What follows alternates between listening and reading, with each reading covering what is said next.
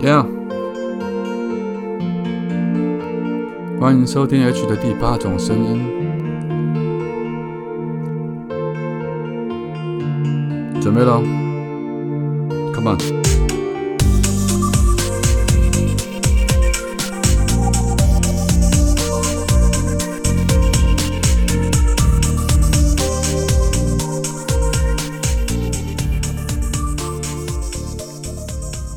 各位亲爱的朋友，早安、午安、晚安。不知道你人在哪里，不知道你现在那边是几点，所以我用三种不同的时间跟你打声招呼。欢迎你再度收听 H 的第八种声音。今天想要跟大家聊聊一种不一样的感情。我在想说，每一个人出生在这世界上，可能都有一种你想要追寻的生活方式。穷这一生，你自己希望你这一生是怎么样度过的？你最希望达到什么样的目的？你希望它是用什么样的形态？呃，度过这可能七十几年或八十几年的生命，但就我自己来说，我非常希望，应该是从小就这么认定。我觉得任何事情它都可以发生，我都可以去努力，我可以去争取，我可以去寻找我想要得到的乐趣，或者是生命，呃，各种新鲜的事物所带给我的快乐。但我更希望，我更希望，我最希望，最终的目标是能够有一个伴。能够有一个，你知道他不会伤害你，你知道他不会背叛你，你知道他一心只为着你，然后永永远远可以跟你分享所有喜怒哀乐的另外一半。曾经我以为那可能会是爱情，但是我后来发现，你要说是上帝，或者是造物主，或者是神，或者是外星人，我不知道那个。创造这万物的所谓的最高生命体是该怎么称呼它？但我发现他创造了一项，或者应该说他创造了一样非常有趣的生物，非常体贴人的生物，非常让人类感到不会觉得孤单的生物。那种生物叫做狗。假如说我今天我从一出生开始，我的最大的心愿就是能够有另外一个生物。陪伴着我度过一辈子，然后分享我所有的喜怒哀乐，然后我知道他对我忠心，他对我有忠诚度，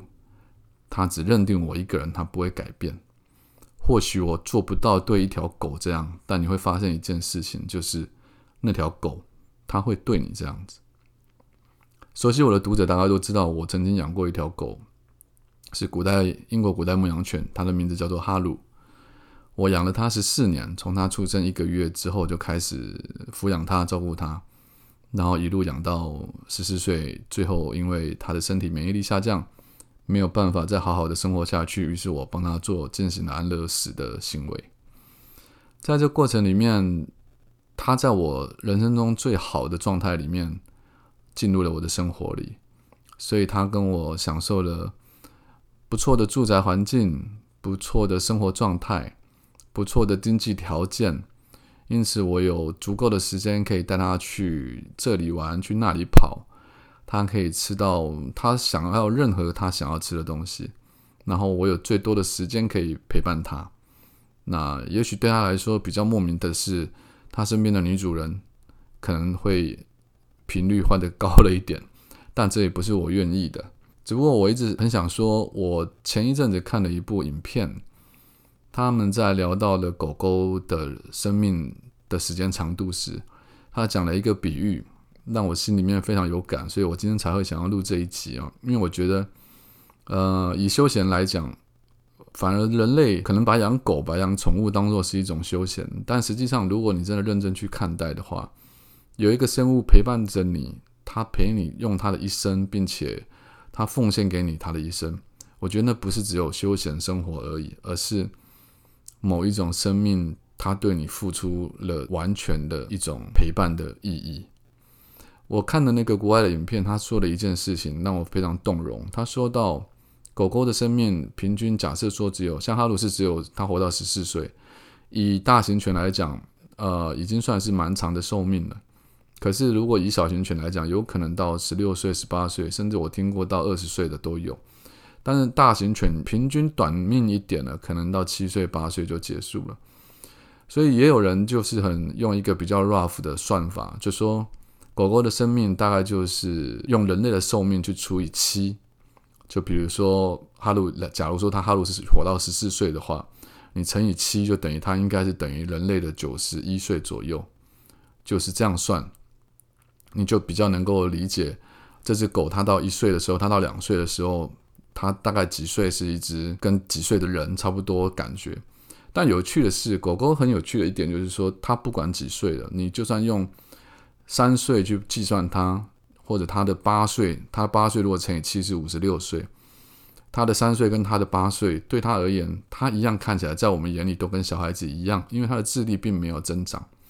所以它不会因为像人类一般，因为你长大，因为你成熟，因为你接触到社会的一些黑暗面，或者是因为你有了私欲，所以你会对你身边的人，你会对你陪伴的人，你会要求你陪陪伴的人。你会对他们有所渴望，或者是希望有得到回馈，但是狗狗不会，狗狗永远它就是停留在一个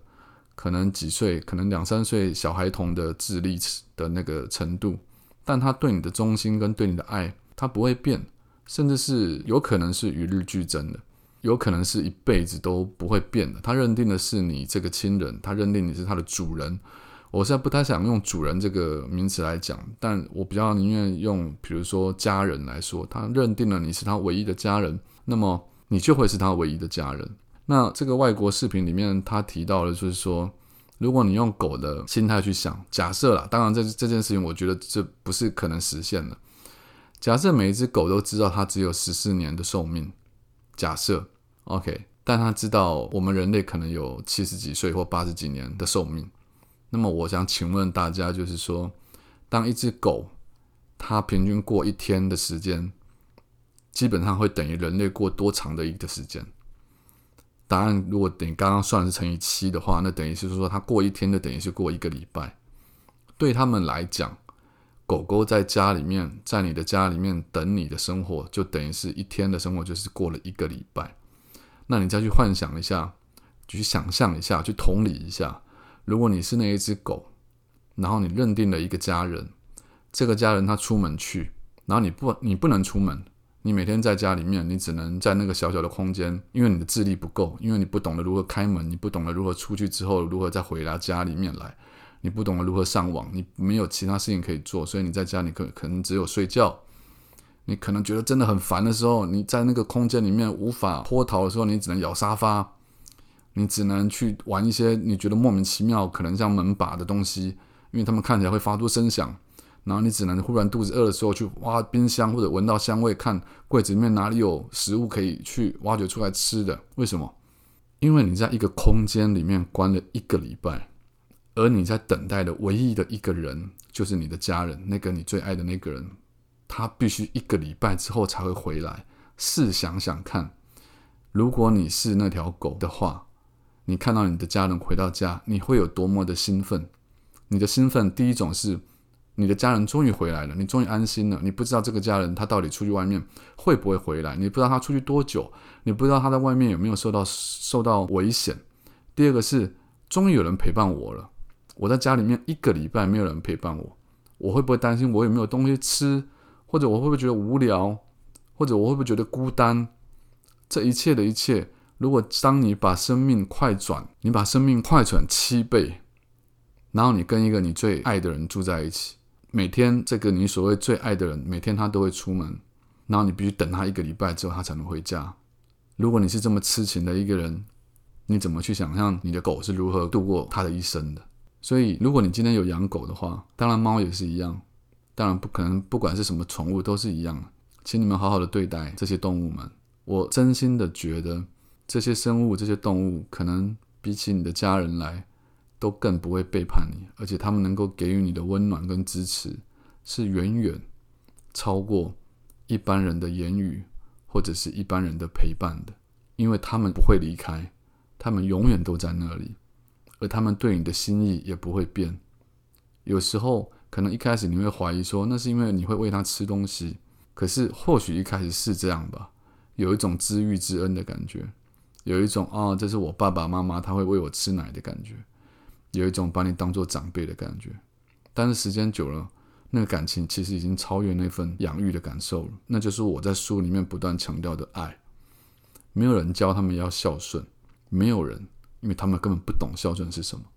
可是你因为你爱他们，所以他们爱你。他们知道他们时间有多么的短暂，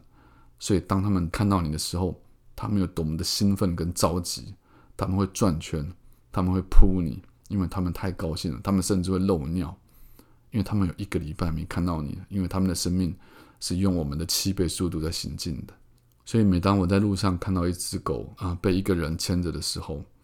我总是会忍不住停下脚步来跟那只狗说说话。我觉得他们非常棒，而我认为我从来不觉得造物主或者上帝或者神创造人类是一件多美好的事情。但我真的必须得说这句话，就是他们创造了最好的伙伴跟同伴给人类，那就是狗，那就是毛小孩。所以今天有感而发，跟你们讲这个。虽然今天跟不是哈鲁的忌日，也不是什么特别的日子，但因为可能签书会告一段落了，对我而言，忙碌的生活可能稍微会进入比较平淡平缓的时间里面。每当我的忙碌一旦比较平缓之后，我总是会想起，要么就是想起我母亲，要么就是想起哈鲁。而这几年想起哈鲁的频率跟次数是越来越多了。你会想念他的毛发，你会想念他的气味，你会想念他的呼吸，你甚至会怀怀念他嘴巴的味道，怀念他的牙齿、他的舌头、他的脚掌、他的指甲。他的肛门，他的那个被剪断的尾巴，他的一切，他的肚皮，他的鼻孔。总之，在这边跟大家分享，如果你是一条狗的话，你就会理解我们该多么珍惜一个毛孩陪在陪伴在你身边的日子。就这样，我是 H。如果你还不认识我的话，可以到脸书或 IG 上面去搜寻我。我们下次见。